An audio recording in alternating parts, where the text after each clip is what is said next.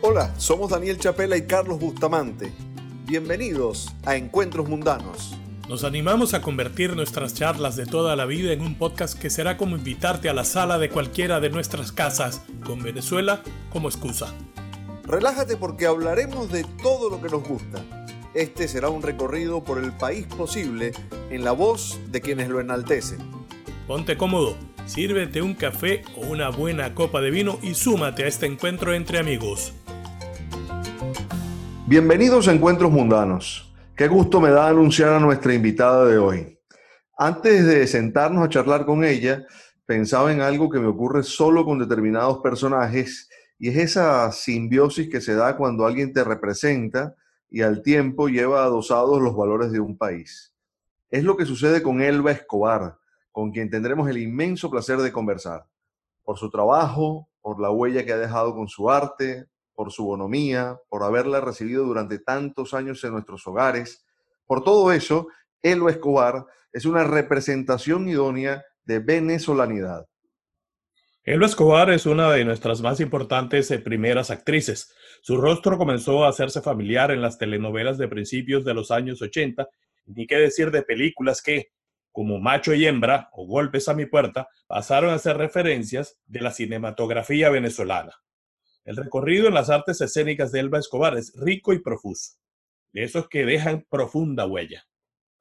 Elba es caraqueña y aunque muchas veces lo ha contado, tenemos que decir que su nombre real es Elba Rodríguez Escobar y que fue un productor de teatro en sus inicios a quien se le hizo más sonoro esa doble E que la identifica. Quien nos acompañará fue profesora de física y matemáticas antes de descubrir su vocación actoral y en el mundo de los medios de comunicación ha sido presentadora de espacios televisivos hasta conductora de programas radiales de mucho éxito en Venezuela. De Elba podríamos resaltar también su rol como escritora, con varios títulos publicados, su faceta como cantante de boleros y, por supuesto, el trabajo que ha desempeñado en estos últimos años como coach motivacional. El de hoy es uno de esos lujos que nos damos en encuentros mundanos, Daniel. Sí, señor. Elo Escobar, bienvenida a Encuentros Mundanos. No, no sabes el, honor que nos haces recibiéndonos. Muy encantada, Daniel, Carlos, por esta invitación. Y además por el enlace a través de la gran pana del alma, Mari Montes. Así es. bueno, somos, somos amigos mutuos, ¿no? Sí, somos amigos entre todos. tú, sabes que em, estaba pensando en, en, estos, en estas conexiones y, yo recordé que muchas veces te vi caminando por San Antonio de los Altos, porque yo soy san antoñero. Yo también, claro. Y, recuerdo que alguna vez eh, hablaste de lo mucho que te gustaba la montaña y, y, descender por la Panamericana hasta, hasta Caracas, la Valle Coche, el Ávila. Ese momento en que, en que uno agarra la Valle Coche y avanza hacia, hacia el norte, hacia el Ávila, que uno ve aquel, aquel portento de montaña. A mí eso siempre me regaló una sonrisa, por muy amargada que yo estuviera ese día. Nada más el, el asomo del Ávila en mi paisaje me regalaba una, una, sonrisa enorme. Después me mudé para los Palos Grandes, o sea que la, la montaña era mi vecina y siempre fue muy importante. De hecho, aquí la estoy viendo, estoy hablando con ustedes, la estoy viendo porque tengo aquí un cuadro del Ávila. Bueno, seguimos con, con, los encuentros, pues yo viví en los Palos Grandes toda mi vida antes de venirme para Inglaterra, así que imagínate tú, ¿no? ¿Y cuántos años tienes tú en Inglaterra? Dice, ¿no? ¿Cuántos años tienes tú allá? 14 años ya. Uh, wow. Yo tengo mis par de Ávilas también aquí, sí los palos grandes, imagina, como dices tú, ahí. Claro. no, los palos grandes es divino. Yo no sé si tú llegaste a disfrutar los palos grandes que se caminaba, la feria del libro, la plaza, la plaza de los palos grandes donde se hacían los conciertos y las tertulias y, el día, el día de el día de los de los shows y los restaurantes abiertos, que era un día que uno caminaba todos los palos grandes. Ay, no, demasiado rico. Sí, no, no, yo ya en esa época ya estaba aquí, pero evidentemente los palos grandes, todos los recuerdos de infancia, de nosotros vivíamos, yo vivía en, la misma cuadra donde está la Monserratina. entonces, sentarnos en ese murito de, de, de, oh, de la Monserratina, eso era Yo viví en la segunda transversal, en el edificio Argentum. En el Argentum, ¿cómo no? Es un edificio excepcional porque es uno de los pocos edificios de los Palos Grandes donde los, los dueños tenemos dos puestos de estacionamiento. Eso, era un milagro, sí. Y además, eh, eh, hermoso, un edificio bellísimo. Ahí, ahí pasé gran parte de mi vida, después me mudé para el Luxor. Pero lo, lo, vendí porque era muy grande, mi hijo se vino para Estados Unidos y dije, no, yo no, sola en este apartamento tan grande, entonces me compré uno más pequeño. Entonces me fui redu menos mal, porque fue como el preámbulo a venirme para acá. Uno va dejando cosas y al final te vienes con dos maletas y cuando pasa el tiempo te das cuenta de que todo lo que dejaste allá que tú creías que era importantísimo no te ha hecho falta en dos años. No, ¿Te acuerdas de que fue? Yo tengo cajas que me tiene guardada mi familia ya, que yo no sé qué hay en esas cajas. Y a estas alturas ya ni me interesa.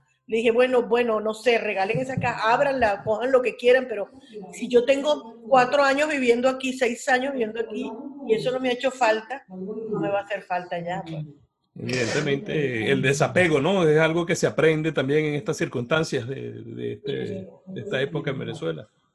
Además de, de pensamiento, Elba, ¿cuán, ¿cuán presente o de qué manera tienes presente a Venezuela? Cada vez que me veo en el espejo, yo soy Venezuela. es que eso, eso es muy cierto, ¿eh? Considerando mi profesión, entenderás que me veo en el espejo bastante. Mira, mi amor, eh, hay, hay, algo muy lindo que está pasando con Venezuela, que es que se está instalando en el mundo, en cada uno de nosotros. Entonces, no, no es que, que, Venezuela la abandonamos, es que Venezuela la expandimos porque Venezuela se está instalando en el mundo, la gastronomía venezolana, la el gentilicio del venezolano, la gentileza, la educación del venezolano. Este, yo estoy hablando del venezolano bueno porque sabemos que hay mucho loco por ahí también, pero bueno, en general, eh, este, en general, y bastante general, la mayoría de los venezolanos somos gente bien criada, que respetamos a los adultos, que sabemos decir buenos días, buenas noches, que pues entramos en, un ascensor y saludamos a la gente aunque nadie nos, nos responda. En fin, eh, que, que, que, que, si vemos una persona adulta que necesita ayuda, uno le da la mano. Eh, que, que, tenemos valores, que cocinamos rico, hasta los que no cocinábamos, porque yo no cocinaba. Pero claro, desde que vivo sola cocino y me he dado cuenta que tengo la sazón de mi mamá. Y yo la comida me sabe, oye, esto sabe igualito a la comida de mi mamá. Descubrí que la sazón es una cosa que está en tu ADN, aunque no hayas cocinado nunca lo que comienzas a cocinar. Yo no sé si a ustedes les pasó, a los varones les ha pasado mucho. Sí, sí, sí. Que claro, se van de la casa materna, empiezan a vivir solos antes de, de, empatarse o, o los que han viajado solos y se dan cuenta que tienen que cocinar y les debe haber pasado algo parecido, ¿no? Que uno, plum, de pronto, oh, esto me sabe rico, y es que lo tienes en el ADN. puede ser, Elba, yo sé que esto puede sonar al lugar común, pero que, que, esta experiencia de ser parte de una diáspora eh, nos pueda llegar a ser mejores o, o por lo menos eh, tener una vida eh, enriquecida con, con otras experiencias, enriquecida de otras culturas. Indudablemente, mi amor, eso no es un lugar común, es una realidad. O sea, tú te expandes todo lo que es expansión, salir de tu zona de comodidad, atreverte a conocer otras culturas, a vivir en otro país, a aprender otros idiomas, a entender que la vida es distinta en otros lugares, todo eso nos hace crecer porque tenemos una visión un poco más multidimensional, cósmica de la vida.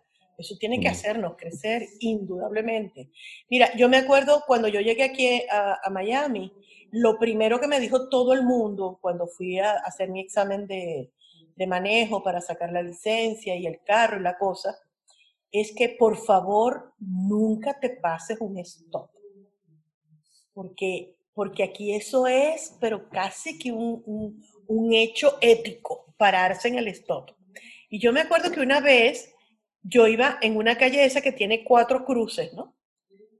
Recién llegada, y me paro en el stop pero veo que el carro que estaba, que llega después de mí, se para también. Entonces le doy las gracias y sigo.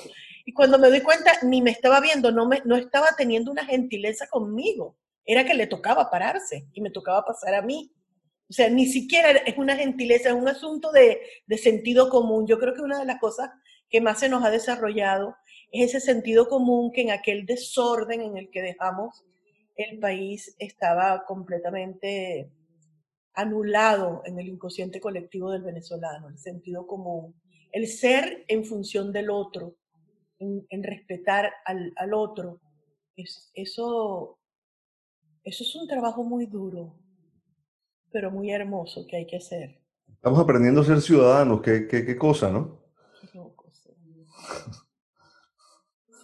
Y eso del manejo es algo que, que vivimos todos, ¿no? Aquí, el eh, primero que, que, te tienes que quitar el chip de que manejas como se maneja, ¿no? Porque nosotros insistimos que se maneja por donde se debe manejar en nuestros países, no del otro, en el otro canal como aquí, ¿no? Pero el asunto... Claro, es que tú estás en Londres y allá se maneja al revés. Exacto, ¿no? Y, pero que además aquí lo primero que te dice es que todo está en la señalización, de que si tú respetas lo que está pintado en el piso y está en un cartel, aquí no hay ningún problema. El problema pasa exactamente en el momento que alguien infringe eso. Ahí viene el choque, Aquí no hay ni siquiera policía. Tú ves policía cuando hay un problema. Tú no ves policías en la calle. Mira, Carlos, yo no recuerdo, de verdad no recuerdo, honestamente, ningún stop en Venezuela, ningún, ningún bichito de pared. Debe haber habido, pero yo no recuerdo haberlos visto. Sí. Uno hacía así, miraba para allá y para acá, y si no tenía carro, arrancaba en, los palos, grandes había uno y lo, y lo cortaron, ¿no? Y quedó, tú sabes, el toconcito del tubo. Entonces nosotros lo, lo, que hacíamos era el medio, el de chicha, de jugo, le quitábamos el fondo y, y todo el mundo tenía la, la, costumbre de patear lo que veía en la calle, ¿no? Bueno, imagínate tú cómo nos reíamos cuando la gente pateaba el tubo, ¿no? Sí, muchas veces el stop era la luz del sol, ¿no? Cuando se, se ocultaba el sol no había stop. No, no. Menos, menos, ni semáforo que se respetara. luz roja, no, no viene nadie arrancando. Imposible, imposible. una luz roja ni loco. Bueno, pero todo esto de que estamos hablando, de que estamos aprendiendo, de que estamos trascendiendo, de que estamos expandiendo el país, tiene que ver con el doctorado que estás haciendo, Elba. Yo, el doctorado que estoy haciendo, yo tengo muchos años haciendo estudios eh, espirituales en una escuela de estudios espirituales que queda en Santa Mónica, en, en, comunión con la Universidad de Santa Mónica en California, en Los Ángeles.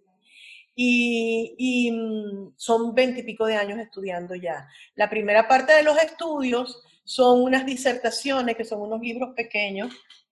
Estos, estos son unos libritos que uno compra uno al año, el paquete, y te lees un librito al mes se llaman disertaciones del conocimiento del alma. Este, este es, por ejemplo, el número 12, que lo volví a comprar porque yo los dejé en Venezuela. Entonces ahora en el doctorado nos están pidiendo que los releamos. Entonces, como los dejé en Venezuela, volví a comprar el año 3. Este es el año 3. No sé. Entonces, estos son estudios espirituales, o sea, no es, no es, no es un, un culto, sino, sino estudios en los que uno profundiza sobre las opciones que tienes de convertir la espiritualidad en parte de tu vida.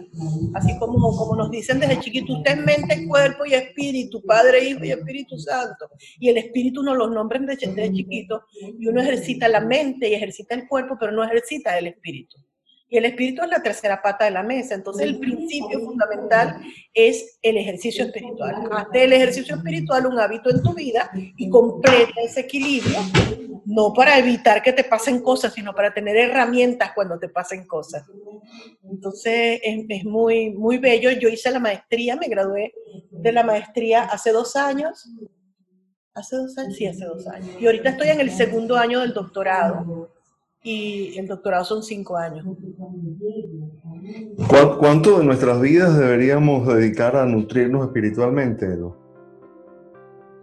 Mira, la verdad es que si, si fuéramos equitativos con respecto a lo que nos nutrimos físicamente o mentalmente, o a cuanto usamos la mente, la discriminamos, analizamos, pensamos, el cuerpo comemos, andamos, los que tienen suerte hacen el amor, en fin, eh, eh, si, hacemos un equilibrio deberíamos dedicarle por lo menos una tercera parte del día al espíritu, pero no es necesario. Porque la verdad es que el espíritu está ahí.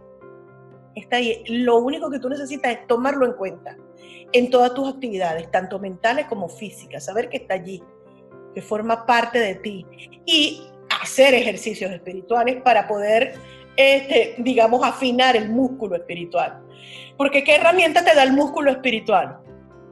Te da la herramienta de que emigras y cuando todo lo ves oscuro y, y, y, sientes que no vas a poder salir adelante y te das cuenta que se te acabaron los ahorros y no tienes, no estás siendo productivo como para pagar las deudas y empiezas a, tener la tentación de caer en el declive emocional que puede convertirse en depresión, tú tienes algo de donde asirte, que es espiritual, que tú dices, no, yo tengo fe, si voy a poder, una, una especie de confianza en que Diosito no te abandona, en el ángel de la guarda que te hacían rezar a ti cuando eras chiquita, ángel de la guarda dulce compañero, no me desampare ni de noche ni de día. Entonces, ese, ese asidero, por muy pequeño que sea, si tú lo practicas todos los días, aunque sea cinco minutos, y no estoy hablando de rezar, porque, porque cuando uno reza, uno le pide a Dios ni siquiera de meditar, porque cuando uno medita uno espera la respuesta de Dios. Pero cuando haces ejercicios espirituales, estás en Dios. Es como colocarte en ese lugar donde te conectas. Entonces es como, como que enchufaste el celular a la fuente, ¿no? Tú, tú, tú, tú, tú te conectas, si son cinco minutos está bien, si son diez, si son dos horas, cada quien le, le, porque además la mente, cuando uno trata de conectarse, la mente te juega, juega contigo. Y a veces uno está tratando de conectarse espiritualmente, pero pensando en que no has pagado el giro del carro. Entonces, hay gente que le cuesta más y hay gente que le cuesta menos, pero con el ejercicio es como todo. Con el ejercicio diario uno termina como afinando afinando ese lugar en el que tú, cierras los ojos y plan, te vas. Y ese momento de conexión es delicioso porque te da, conchole, como, como que pones los, todo en su lugar. Sé que muchas veces entendemos lo espiritual como algo que está muy elevado, ¿no? O, como algo que entra en el terreno de lo intangible o de muchas veces de lo esotérico para alguna, para alguna visión. Eh, sin embargo, a mí me da la impresión de que lo espiritual es lo, lo más cercano a tener los pies sobre la tierra. Yo estoy de acuerdo contigo, estoy de acuerdo contigo, Daniel. Es así, porque mira, este, hay, algo de lo que nosotros hablamos en la escuela, que es ser básico, ser consciente y ser, y ser superior. Que es la misma triada de, el subconsciente, el consciente y el, el, otro, y el, y el Padre, Hijo y Espíritu Santo, el, cuerpo, cuerpo, mente espíritu, es la misma triada. El ser básico es, es que te, el, que te, el que se encarga de tu sobrevivencia y de tus deseos y de tu y de es como un niño, es nuestro ser básico, es como un niño que hay que educar además, pero hay que dejarlo disfrutar también. Entonces hay que tenerlo contento. Siempre y cuando no le hagas promesas que no cumplas. Porque si, si le haces promesas y no las cumples, lo maleducas. Como los niños. Tú le dices a un niño, este, yo, yo, te, yo te prometo que si tú este, te haces la tarea, eh, vamos a ir el domingo al, parque. Entonces el muchachito se faja toda la semana, hace sus tareas y el domingo tú le dices, ay, no, no vamos a poder porque yo tengo cosas que hacer, deja el fastidio, vamos a otro domingo. Él va a hacer la tarea la siguiente semana, no la hace porque no le cumplieron su promesa. Lo mismo es nuestro ser básico. Cuídate de las promesas que le hagas a tu ser básico. Estoy hablando del físico. El consciente es el maduro, el que se encarga, pero el problema del consciente es cuando la gente no madura, no termina de madurar. Hay gente que le teme a madurar, ay, porque quiere que puede perder a su niño interno. Eso no es verdad. Uno madura y sostiene al niño, porque el niño se siente mucho más confiado. El niño que uno es se siente mucho más confiado cuando está a cargo una persona madura. Pero cuando está a cargo otro niño loco, inmaduro, el niño no, no tiene dirección, ¿entiendes? Por eso madurar es tan importante. Y madurar es sentido común, inteligencia emocional, deja el peo, tú sabes, ser feliz, este, no enrollarse, no ver, no ver una dificultad en todo, sino buscar la solución en lugar de estar viendo dificultades, no ponerte, no, no, no justificarte, sino decir, es verdad, puede ser que tengas razón, dejar la apertura de que la observación de alguien te puede apoyar, o decir, bueno, yo no estoy muy de acuerdo, pero lo puedo observar a ver si es verdad, tiene razón, déjame observar este conducto. Madurar es tener una comunicación clara, efectiva desde tu consciente. Y el ser superior, que el ser, que el ser superior es tu alma, tu alma que, que, que, como dice la Biblia, ningún alma se perderá. El alma, es, el alma es incorrupta. No importa lo que tú hagas con tu mente y con tu físico, el alma está ahí sosteniéndote. Y te va a sostener hasta el último momento de su vida, porque el alma que quiere regresar a Dios. Oye, perdón, Carlos, que, que, me, que me esté apropiando de esta parte de la conversación. El tema te apasiona, además, yo Pero sé. Yo, yo eh, estos días hablábamos con un, con un músico, Elba, que, que, nos hizo reflexionar sobre, sobre, sobre el tema de, de, de, la, de, las otras dimensiones con las que convivimos, ¿no? Y, hablábamos de la inspiración y de dónde está la inspiración. Eh, en esas otras dimensiones paralelas para las que también hay que desarrollar una sensibilidad que te permita conectar con ellas. Eh, a mí me da la impresión con esto que estamos conversando de, de, que tú debes también tener una visión especial de eso que llamamos universo. Sí, yo estudié física y matemática. Esa es mi carrera. Y yo creo que el concepto más espiritual que existe es un concepto matemático, que es el concepto del infinito. Sí, porque en, en, el concepto del infinito está incluido todo, incluso el infinito de uno mismo. Entonces, para mí, ese concepto es el que me hace, el que me hace fácil la conexión, porque yo cierro los ojos y, y veo dentro de mí que dentro de mí hay un espacio que yo puedo dividir infinitamente por la mitad de la mitad de la mitad de la mitad de la mitad. Y me voy a ese infinito que está allí y, inevitablemente, ¡boom!, ocurre la conexión con el infinito que está afuera, que te das cuenta que no hay adentro ni afuera, sino que estamos dentro de ese caldo energético, infinitesimal, universal y ya hice la conexión. Y ya, en, en realidad es muy sencillo pero para las personas que les cuesta el, el, el, la visión abstracta de la matemática, la abstracción, que no, que no tienen capacidad para entrar en, en, los conceptos abstractos, les cuesta un poquito más. Entonces lo hacen de otra manera. Tienen que pasar dos horas sentados haciendo mantras, haciendo el om, no sé qué. Cada quien encuentra su manera. Claro. Sí. Y, bueno, la gente que, que, entra a ese nivel pues, de conocimiento de sí mismo eh, muchas veces lo hace por una necesidad, a veces más allá, pero a veces, me perdona el juego de palabras, algún golpe que tocó a la puerta, ¿no? No sé si eh, esa entrada de esos estudios eh, fueron por algún momento particular en tu vida o una simple convicción. No, no, curiosidad, curiosidad científica. Yo estudio ciencias espirituales, yo soy, yo soy científica. Ajá. Sí, sí, es curiosidad científica y curiosidad espiritual. Yo me acuerdo que cuando yo era chiquita, yo creo que eso nos pasa a casi todos los venezolanos, o por lo menos de mi generación y antes de mí, cuando yo tenía como 11 años, 10 años, sexto grado, este, llegaron a mi mano por alguien, alguna amiguita, unos libros de Connie Méndez. Ajá. Y ahí uh -huh. se me despertó una cosa y decía, wow, ¿qué es esto?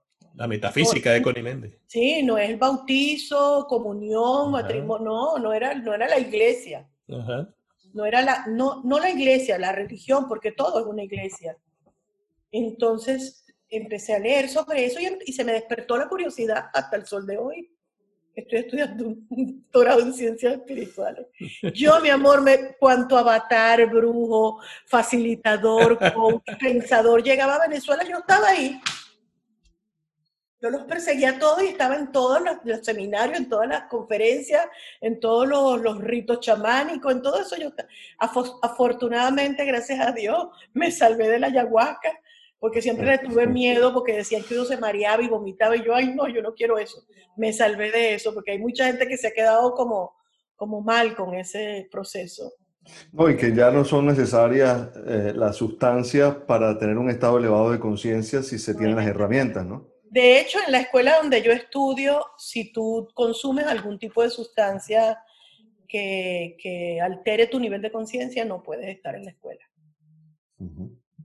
Sabes que eh, en, este desafío que es conversar con, contigo, y, y, desafío porque eres alguien que ha sido entrevistada tantas veces, que mm, no, no resulta sencillo encontrar eh, cosas que no te hayan preguntado, ¿no? Eh, yo pensaba en, en esto de, de, la física y la matemática, que fuiste profesora de física y matemática, que estudiaste eso en el, en el Instituto Pedagógico de Caracas, y, y, pensaba cuánta, cuánta belleza puede haber en la ciencia y cuánto de método científico puede haber en las artes. ¿no? Sí. Eh, Digo, porque no son contradictorias, ¿no? Es no que... son de ninguna manera. Hay gente que cree que sí, hay gente que me pregunta como con, esa pregunta me la han hecho mucho, ¿no? ¿Cómo es posible que tú hayas estudiado física y matemática y hayas terminado el tri? Bueno, es posible, es posible. Eh, eh, yo, ustedes me imagino que han oído hablar del cerebro izquierdo y el cerebro derecho, ¿no? Entonces, de alguna manera hay una parte de tu cerebro que se dedica a lo pragmático, a lo práctico, a lo, a lo este, sustancial, y hay otra parte que se dedica a lo intuitivo, a lo creativo, no sé qué. Cuando uno desarrolla los dos, hay como un lugar allí en el que tú dices que tienes como una visión multidimensional del universo y, de ti mismo en el universo y de, y de bueno, no sé. Yo creo que es sano, yo creo que la humanidad este, va hacia allá inevitablemente. Eso es algo que no vale la pena posponer, porque igual está allí. O sea, ¿para qué posponer el espíritu si el espíritu lo tiene ahí? No lo sigas posponiendo. No tiene ningún sentido posponerlo. Y además, la humanidad sí está recibiendo golpes y desafíos y, y, y, por decirlo de alguna manera, este, hay una parte que está golpeando muchísimo la humanidad, obligándola a ir hacia allá. O sea, hey, date cuenta de lo que estás haciendo. Mira, mira, mira dónde estás. Date cuenta. ¿Sabes qué? Te voy a encerrar.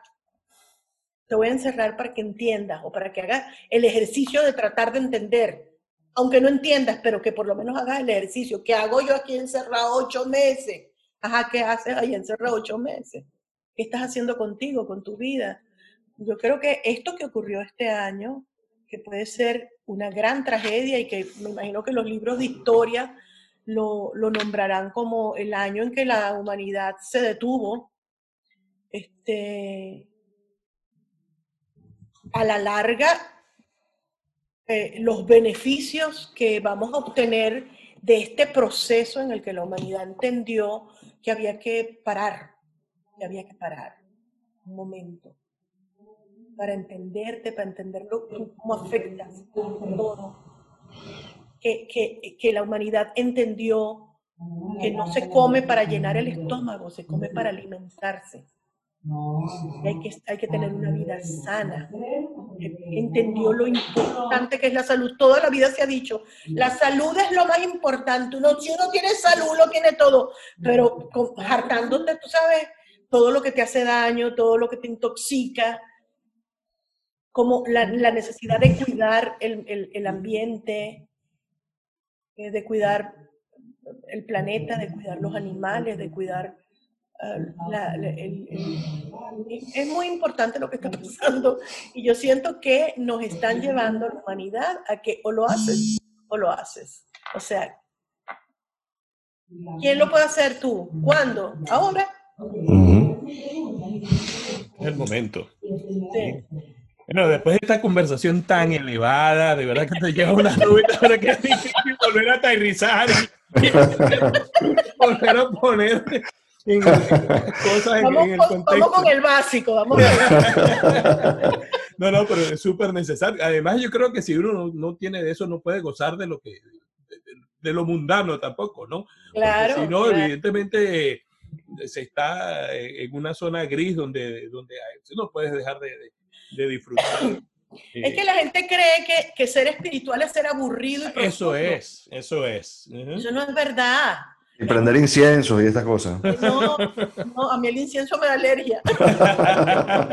Yo prendo un incienso y empiezo a estornudar y a toser. No, apaguen eso, por favor. Elba, ¿cómo, ¿cómo recuerdas la Caracas de tu infancia?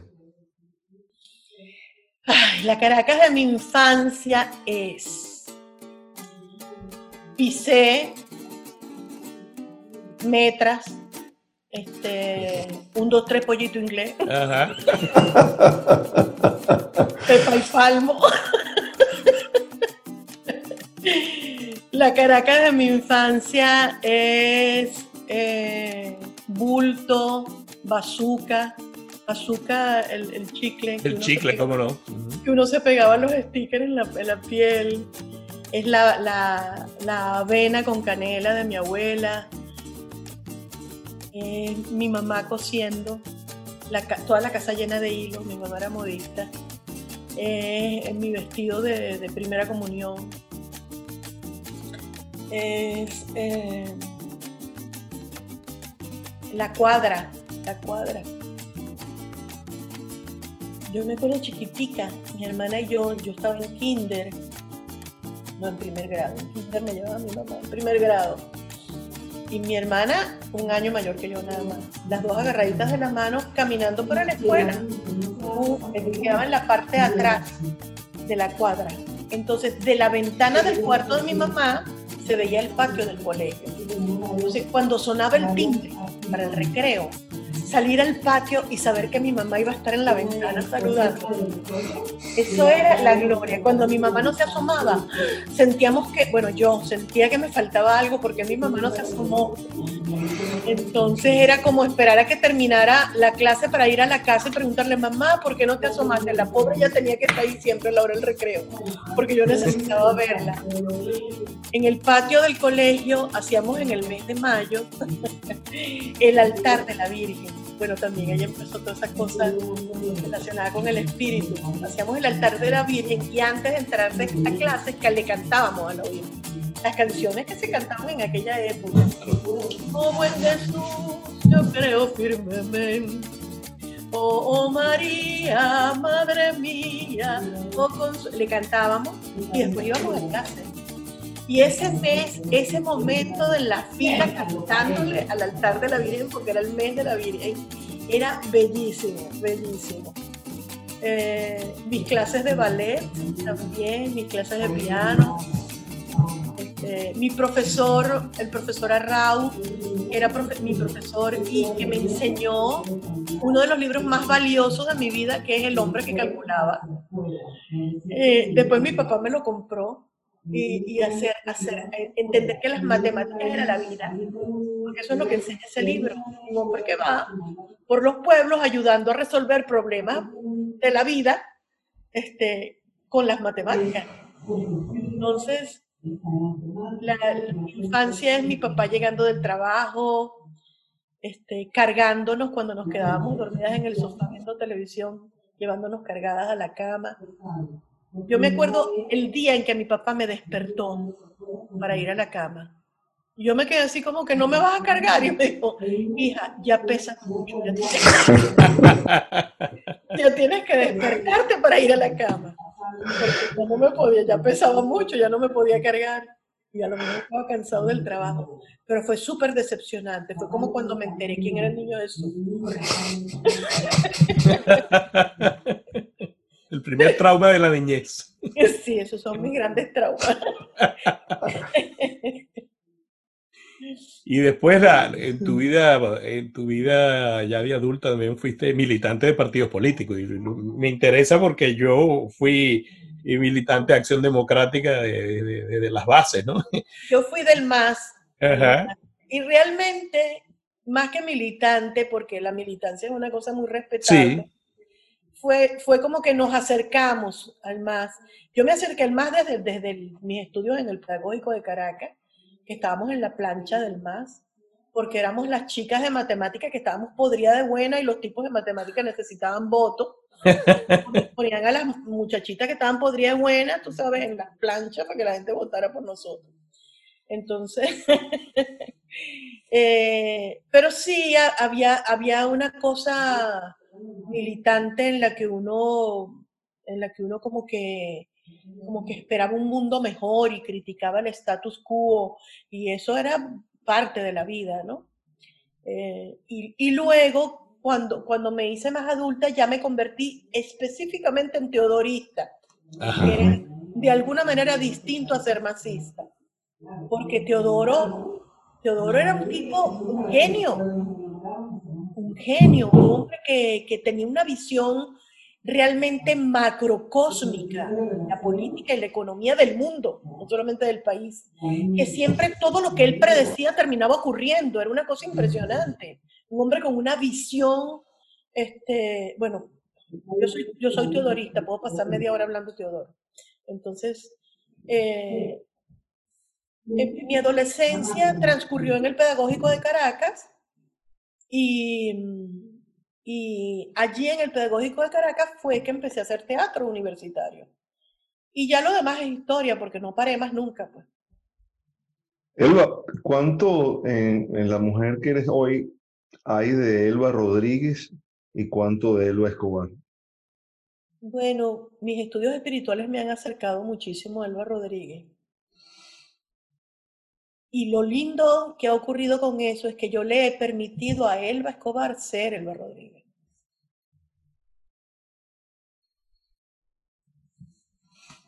Esto lo cuento porque, para el que no lo sepa, eh, Elba se llama Elba Rodríguez Escobar, ¿no? Eh, Rodríguez por su padre, Escobar por, por su madre, ¿no? Y también, sí, perdón. Sabes que tengo una, una anécdota de mi mamá. Mi mamá cuando ya estaba viejita se metió en un grupo de, de eso, de, de club de, de personas de la tercera edad y montaron una obra de teatro. mi mamá era muy cómica una loquita. Montaron una obra de teatro y era la protagonista. Entonces llamaban las, cosas de Guillermina. Entonces ella pusieron, la anunciaron no sé qué de Guillermina con Elba Escobar. Yo dije, mamá, no puedes hacer eso. ¿Por qué si ese es mi nombre? claro. mamá, porque hace mucho tiempo que ese es mi nombre y, y, la gente me conoce y eso es lo que se llama en, esta, en este negocio publicidad engañosa. O sea, la gente puede pensar que a quien va a ver es a mí. Adiós, cara. Ahora resulta que no puedo usar mi nombre. Tú me robaste mi nombre y yo no puedo usar mi nombre. Mamá, tú te llamas Elba Rodríguez. No, señor. No, señor, Rodríguez es él. Ellos, se amaban, se adoraban, pero vivían en ese pique, ¿no? Bueno, mamá, no sé, pero la verdad es que no va a poder usarlo. Entonces, ¿tú sabes qué hizo? Puso él, eh, las no sé qué de Guillermina, con Elba Escobar, la mamá. Bien. Ella lo resolvió perfecto. Con una, con una, aclaratoria. ¿Qué ibas a decir que te interrumpí, Daniel? No, que eh, también pensaba que eh, del, del, del, Rodríguez y, el de, y del Escobar, de tu papá y de tu mamá, mm, debes tener cosas que marcan tu personalidad también, ¿no? Sí, sí. Yo me parezco más a mi papá que a mi mamá. Aunque, aunque ustedes no lo crean, yo les voy a decir algo que nadie me cree. Yo soy tímida y soy introvertida. Y nadie me cree eso.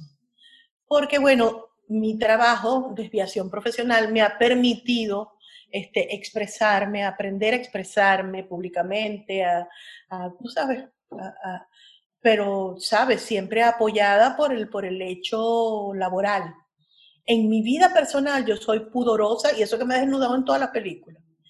Soy tímida y soy introvertida. Entonces, en ese sentido, así como callada, soy más bien callada. Y, como ausente, como que hay un momento en mi vida. Yo a veces he pensado que yo tengo un poquito del espectro, porque a veces, muchos momentos de mi vida, yo pues, estoy como ausente. Mi mamá siempre decía, ella anda volando, ella es rara, decía mi mamá. Ella es muy introvertida a lo mejor es que nunca me diagnosticaron el espectro, digo yo. Entonces, eh, eh, en ese sentido me parezco mucho más a mi papá. Y mi mamá, en el sentido creativo, la creadora que soy, más a mi mamá, porque mi mamá vivía inventando, haciendo cosas. Ella no paraba, era como modista, era fabulosa. La gente, ella le miraba el cuerpo a la gente y ya sabía qué necesitaba ese cuerpo, cómo tenía que tener la fisa ese cuerpo. E, era una cosa que tenía como una, era una geniecita en, ese sentido. sea maravilloso. Y a nosotros que nos conocía el cuerpo, yo la llamaba por teléfono y le digo, mamá, decía, mamá, yo tengo mañana un cóctel, una presentación y no tengo nada que ponerme. Ah, yo tengo una telita. Ajá, ¿y qué, qué hago? No, ven mañana, yo te lo tengo listo mañana. Y yo llegaba, ella me tenía un vestido listo. Hmm. Qué bárbaro. Sin tomarme las medidas ni nada porque me conocía el cuerpo. Me hacía un, vestido en, 24 horas. Sí. Y en ese sentido creativo, de que no me paro, de que siempre ando inventando a ver qué hago, este, me parezco a ella. ¿Y cómo, cómo sucede, cómo se da ese, eh, como parte de, bueno, de la diáspora, de que, de, que se reúnen en Miami, esta cantidad de, ¿cómo la podemos llamar? O, se llaman ustedes de una manera, Mari. Nosotros nos hemos, cambiado, nos hemos cambiado el nombre varias veces. Este, eh, ahorita tenemos un grupo que se llama Somos las que estamos que son un grupo donde hay de Venezuela, de las que viven en Venezuela y las que estamos en Miami. Y tenemos otro grupo que es el grupo de las que solamente las que estamos en Miami, porque hay temas que nosotros tocamos que son susceptibles para una gente que está pasando trabajo en Venezuela. Y lo hablamos en el otro grupo, ese se llama el cartel. Pero además, quien nos bautizó como el cartel fue Francisco Cervelli Ah, imagínate. Que él decía, que ustedes son como un cartel. bueno, no es para menos, cada vez que sale un, post de Instagram de Mario o tuyo y tal, y, están reunidas, evidentemente ahí hay algo, ahí está pasando. Ahí estamos, sí, sí. Yo, yo, yo creo que de verdad, eh, una de las cosas que, que eh, ayer que se celebró aquí, ayer, hace dos días, el, el, Día de Acción de Gracias en Estados Unidos, sí una de las cosas que más agradezco es los amigos, porque sin ellos yo no hubiera podido. Los amigos están ahí, pero al pie del cañón para todo. Mira, yo monté este apartamento, este apartamento, cuando yo logré vender en Venezuela, lo que, lo que logré fue comprar un apartamento chiquito de una habitación. Y más nada, no tenía más nada. Todo lo que está aquí me lo han regalado yo armé mi casa con los regalos de los amigos. Ah, yo tengo un televisor, ah, yo tengo una silla. Ah, mira, me vino Carolina Perpetuo, me regaló una vajilla. Llegó la otra, me regaló una olla. Así, cuando vienes a ver, tú dices, oye, claro, hay cosas que después yo, otras veces que viajé a Venezuela me traje, como mis cuadros y eso. Pero en general, entre los patrocinantes y las amigas, está listo el apartamento. Tú has contado, Elba, eh, muchas veces cómo, cómo, descubriste tu don o cómo el, el, don que tienes entró en tu vida. Eh, ¿cuán, ¿Cuán importante ha sido eso en tu realización personal, el haber descubierto ese don? Muy importante porque, porque te das cuenta que es algo que es superior a ti. Mira, descubrir que se trata de un don es te libera de una de las tentaciones más terribles de esta profesión, que es el ego.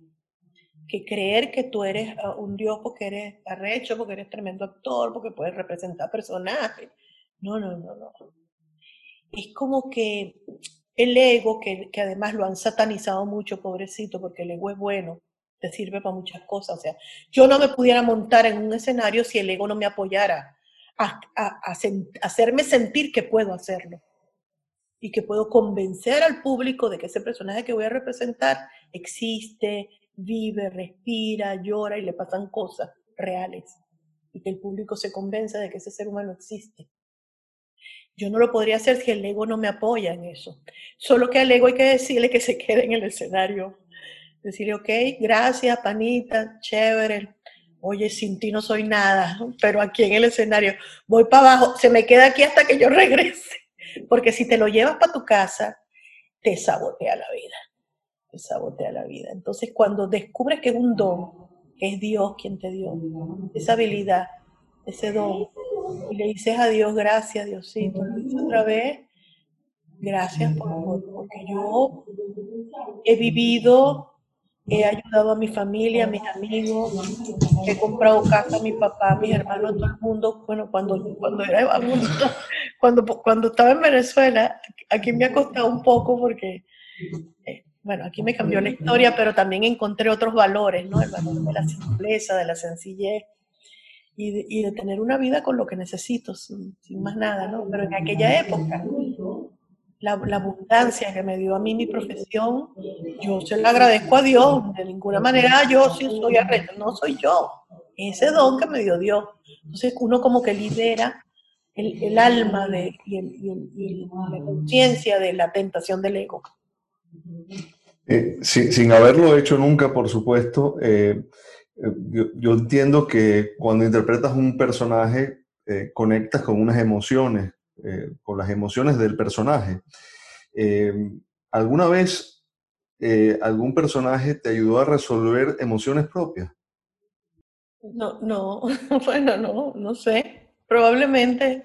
Yo soy de las que piensa, yo soy un tipo de actriz más inductiva que deductiva. Ajá. Entonces yo soy, siempre lo he dicho, de las que piensa que es más lo que me han dado a mí los personajes que lo que yo le he dado a ellos. En el sentido de que yo en función del don, les permito a los personajes que me ocupen y que ellos me den letras, que me den señales de hacia dónde quieren ir. Porque, porque el personaje no existe en el papel, el personaje existe en, el actor. Uno puede en el papel leer personajes de novela y de cuento, pero si es un teatro, si es un guion, eso no existe sino en el actor en quien lo interpreta. Entonces, a mí me han pasado cosas maravillosas con los personajes, como que, por ejemplo, el personaje me sorprende. Yo estoy haciendo una escena y como lo dejo ser, lo dejo estar, hay una parte de mi intuición que está ya afinada, entrenada para que este personaje responda de acuerdo a sus circunstancias sociales, económicas, morales, emotivas, psicológicas, porque eso ya está entrenado, pues ya forma parte del entrenamiento de cuarenta y pico de años de carrera en que, plum, hago algo y digo, wow. O sea, después que lo veo, oye, mira, o sea, el mismo personaje me, me sorprende porque son cosas que yo no preví que iba a ser con el personaje, sino que ocurrieron en el momento en que estaban filmándose y, y, ocurrió bien. Pues. También me han pasado cosas que el personaje ha hecho que el director ha parado. No, Elba, ¿qué pasó? No, no, no, no, no, no es por ahí. Ah, ok, ok. Tienes que dejarte dirigir por el, por el, por el, porque, porque el director tiene una visión claro. que a lo mejor tu intuición te lleva hacia una visión distinta a lo que él quiere. Y la verdad es que uno siempre tiene que hacer lo que el director quiere porque la película es de él y bueno, es, es, quien sabe. Es, sano hacerle caso al director. y me, me da mucha risa tu pregunta porque Tú sabes que eh, lo que te acabo de contar, lo que les acabo de contar, que yo iba, cuanto avatar, brujo, broma, llegaba a Venezuela, conferencista, eh, gurú espiritual, iba yo, iba, y siempre había preguntas y respuestas, siempre hacía la misma pregunta. Tanto que los últimas, las últimas veces, cada vez que me paraba, la gente que además siempre vamos el mismo grupo de personas, decía, ya va él, otra vez hace la bendita pregunta, siempre buscando la respuesta. El último que se la hice fue a Chopra y la pregunta es, yo soy actriz, ajá, entonces todo el mundo, sí, ya sabemos, Elba. y aunque yo sé que estoy actuando, mi cuerpo no sabe que estoy actuando, porque mi cuerpo responde con sus emociones, con su segregación de, de, endorfina, de dopamina, no sé qué, a las emociones del estrés del personaje, no sé qué. ¿Cómo sé yo si interpretar a los personajes que por lo general tienen vidas excepcionales, porque si no, no serían un personaje, que tienen situaciones extremas en esas vidas excepcionales, ¿cómo, sé, cómo hago yo para proteger mi cuerpo de que no se contamine con, con, con las emociones y las situaciones de los personajes? Y él me dijo algo fabuloso. Me dijo, mira, que en realidad es como el, como el secreto. Me dijo, imagínate un iceberg. Y le digo, ok. Viste la punta del iceberg y todo lo que hay adentro. Así es la vida de los seres humanos. Nosotros en el nivel físico estamos en la punta del iceberg. Lo que realmente somos no se ve. está debajo del agua. Pero además, lo que tú haces, tu oficio, es el 10% de ese 10%. O sea, es aquí la puntita. Lo que tú eres en el nivel físico más lo que eres, lo que no ves, no se contamina porque tú le des el 100% a tu 10% de tu Así que date con furia, tranquila. Claro, me lo dijo en inglés, me tradujeron. Date con furia, tranquila. Oye, pero mira que la, respuesta de Chopra también responde bastante a mi pregunta. Sí, sí, sí. Sí, sí, es que cuando me estaba formulando la pregunta, yo dije, qué, qué, genio, ¿no? Porque lo, lo otro que me dijo es que todos tenemos un testigo de nosotros mismos que nos cuida, que nos protege que es lo que yo llamo el ser superior. ¿Se acuerdan lo que hablamos hace poco de ser básico, ser consciente, ser superior? Y la verdad es que es así. Ese testigo es el que te, te conecta con el espíritu, te conecta con tus seres de luz que te protegen, con tus ángeles de la guarda, con tu conciencia espiritual. Y, a ti no te ha pasado, a mí me ha pasado que de repente yo voy por una calle manejando y algo me dice, no me voy a meter por ahí, plum, y me meto por otro lado cuando ves las noticias, ahí hubo un accidente, se cayó un árbol, se cayó un puente, esas cosas, ¿no?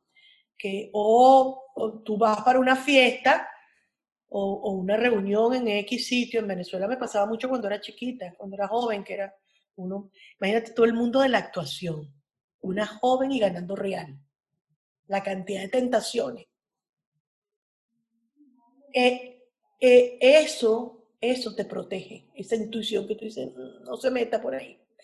Mira, mi papá, cuando yo era adolescente y, salíamos, él me decía, lo único que me decía, hija, no haga nunca nada de lo que se tenga que arrepentir de ti. Pero él no me decía, no haga esto o no haga aquello, sino nada de lo que te tengas que arrepentir después. Él me dejaba a mí que yo decidiera. Si lo hacía, no me iba a arrepentir. Y si pensaba, tenía la más mínima sospecha de que me iba a arrepentir, no lo hacía. De manera que aún las cosas en las que me salieron mal, las situaciones en las que me salieron mal las cosas, yo las vi como un aprendizaje y no me arrepentí de haberlas vivido porque yo tenía prohibido arrepentirme. Eso fue como una programación que me dio mi papá, que también es fabulosa.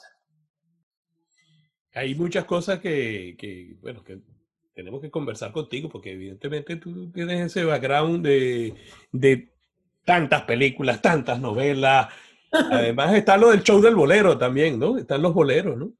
Y, está, de carretera que fue. Ah, y, y, yo por lo menos yo tengo que preguntar cuál es el playlist de boleros de, de, de Elba Escobar.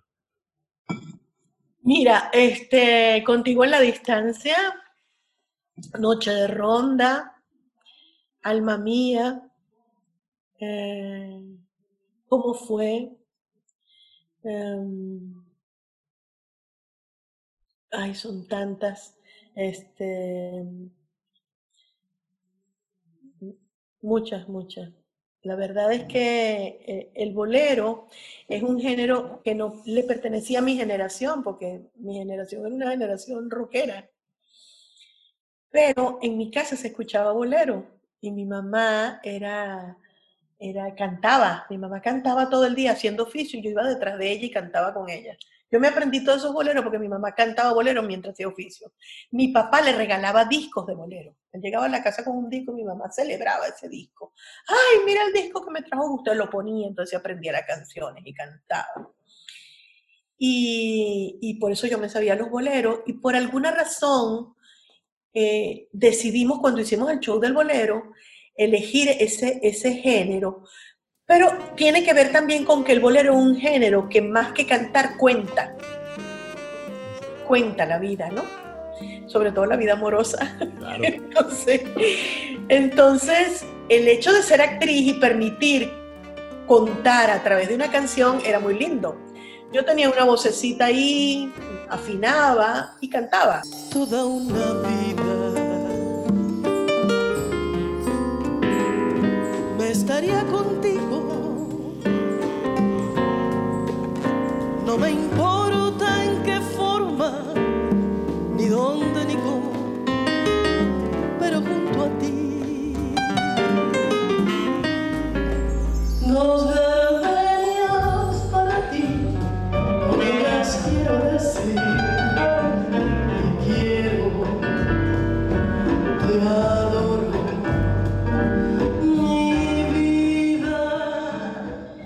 Luego se sumó al show del bolero Dalila Colombo, que es una cantante, pero que le roncan los motores. Y Alicia Plaza, que era como la sexy del grupo.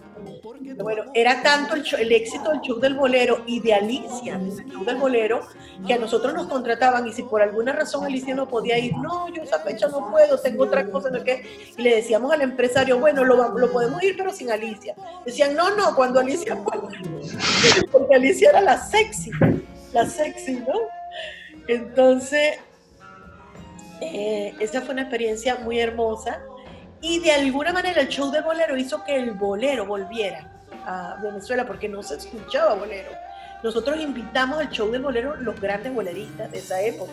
Estelita del Llano fue una invitada del show del bolero este, que ella nos adoraba, nos adoraba.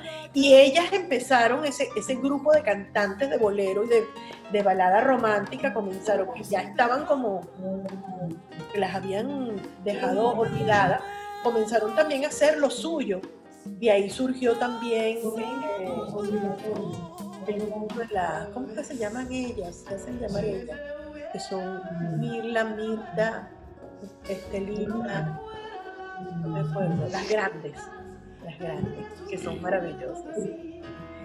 Fue muy bello, fue una experiencia hermosa. Yo todavía canto. Eso lo inventó Manolo Manolo, pero cuando Manolo murió, él era como el, el manager del show del bolero. Pues cada una como que Dalila le encanta el tango, comenzó a cantar tango, Alicia se dedicó más a otras cosas y yo me dediqué a, a la actuación. Pero empezaron a llamarnos los empresarios para que hiciéramos show.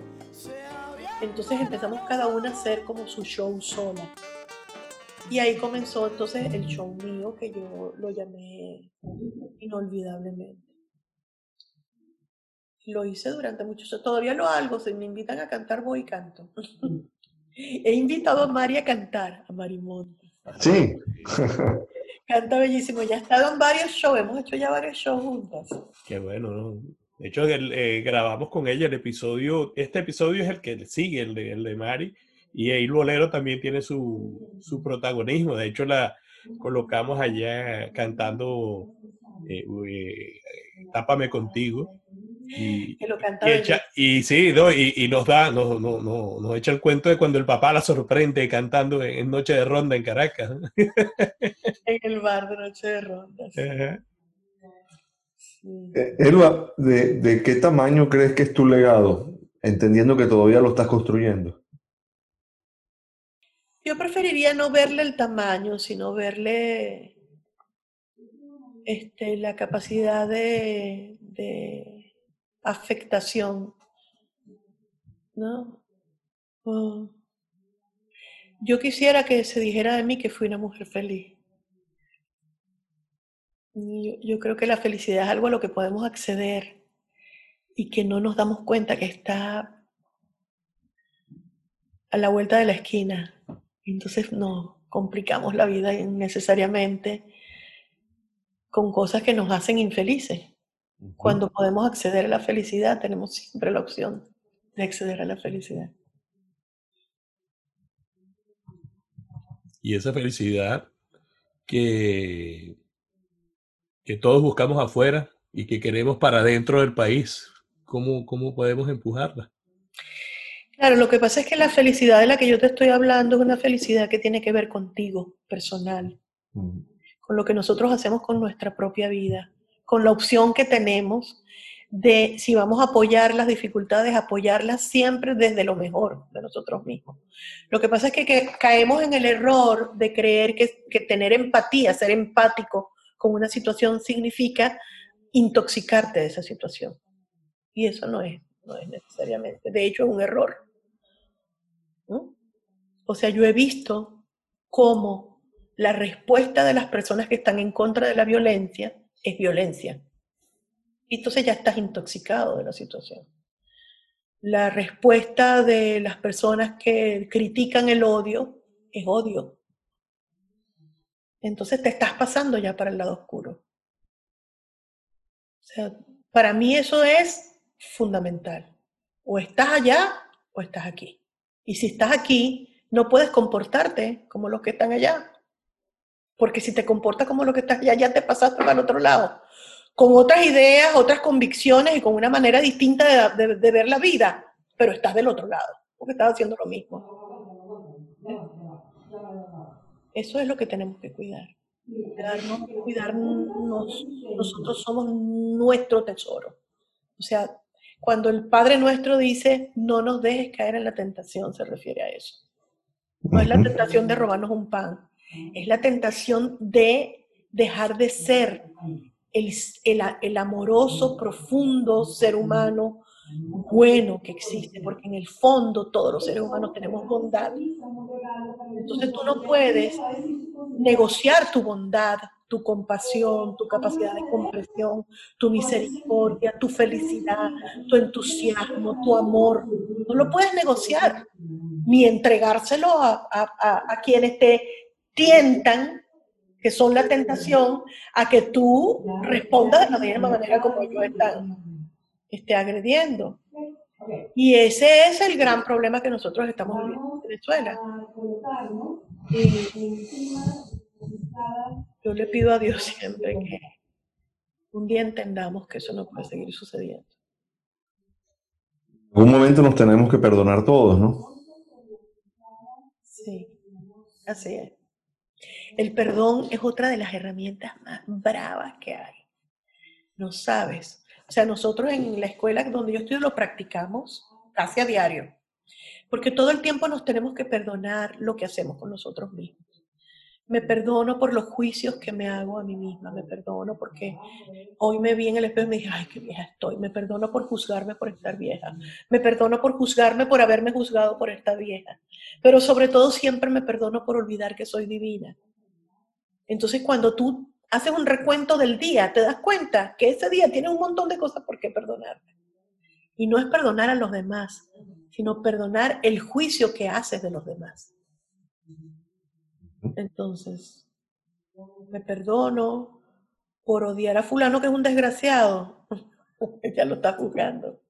Me perdono por hacer un, por hacer un juicio, por odiar, a, por, por juzgarme por odiar a fulano que es un desgraciado. Me perdono por juzgar a fulano como un desgraciado. Me perdono por juzgarme, por haber juzgado a fulano como un desgraciado. Se va como deshojando la cebolla y plum, cuando termina en me perdono por olvidar que soy divina, que soy divino, que soy un ser humano divino. Entonces ahí llegas como a, a ese lugar en el que te conectas. Bueno, yo espero que me perdones por ser magallanero. Daniel, entonces, que conste que fue el que lo dijo, ¿no? Yo creo, Daniel, que si estamos buscando y tratando de encontrar algo distinto en una entrevista con Elba Escobar, no solamente quedamos sorprendidos nosotros, sino lo estarán haciendo todos nuestros escuchas. Así que muchísimas gracias por ofrecernos tanto, tanto, tanto, tanto de ti, Elba. no, mi amor, un placer. Gracias a ustedes por permitírmelo y por, por, por picarme. Un honor, un honor, Elba. Igualmente, Daniel, gracias. Lo pasé rico. Me están despidiendo ya, ¿verdad? Pues si quieres, ¿no? Pero- Y despedida. Sentí como que, ok, Elba, ya, gracias. déjalo. Mucho espiritual, qué fastidio, Elba. No, en el fondo, en el fondo, y aquí estamos, ¿no? El reprise de este capítulo, ¿no? Es que eh, eso es lo que estamos buscando eh, haciendo esto, porque realmente, eh, sí, podemos hablar de, lo que ha hecho o recordar a la gente lo que han hecho nuestros invitados, pero en el fondo eso es conseguir los valores eh, que, que nos quizás nos hicieron perder lo que perdimos, pero que podemos en algún momento dejar para alguien que quisiera o que quiera volverlos a juntar. No les agradezco mucho, de verdad, esta entrevista, porque me han permitido decir cosas que por lo general no tengo la oportunidad de decir. Por lo general la gente ni siquiera me busca en Google antes de hacerme una entrevista y me mandan, me mandan un correo pidiéndome que por favor les mande el currículum. Uy. les pongo- yo les pongo, "Google- Googleame, por favor, que flojera". Por lo menos. Métete Pero- en Facebook. Tú eres muy decente que les contesta. La verdad. Bueno, eso forma parte de, Y de una de las cosas que más les agradezco es que no me preguntaron cuál es el personaje que yo he hecho. que me-. Gracias, eso es, no sabes, eso es la gloria. Buenísimo. Bueno, Carlitos, cuando vengas por aquí por Miami nos encontramos o cuando visitemos Londres, estás en Londres, ¿verdad? En Reading, muy cerca de Londres, sí. Ah, Estoy... Bueno, por- ahí nos contactamos, gracias. Daniel, nos ve- no, nosotros nos podemos ver en algún Claro momento. que sí, claro que sí. Claro que sí. Mari y nos encontramos. Encantadísimo. Ok, un Muy, besito. muy agradecido. Un abrazo. Gracias. Chao.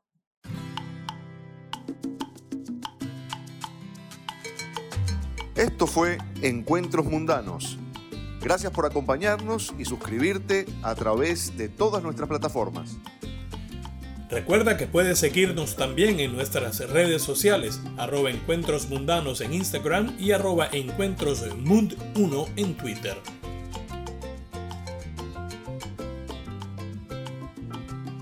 Nos quedamos para la sobremesa. Abrazo inmenso y bien venezolano. Hasta que un nuevo encuentro nos reúna.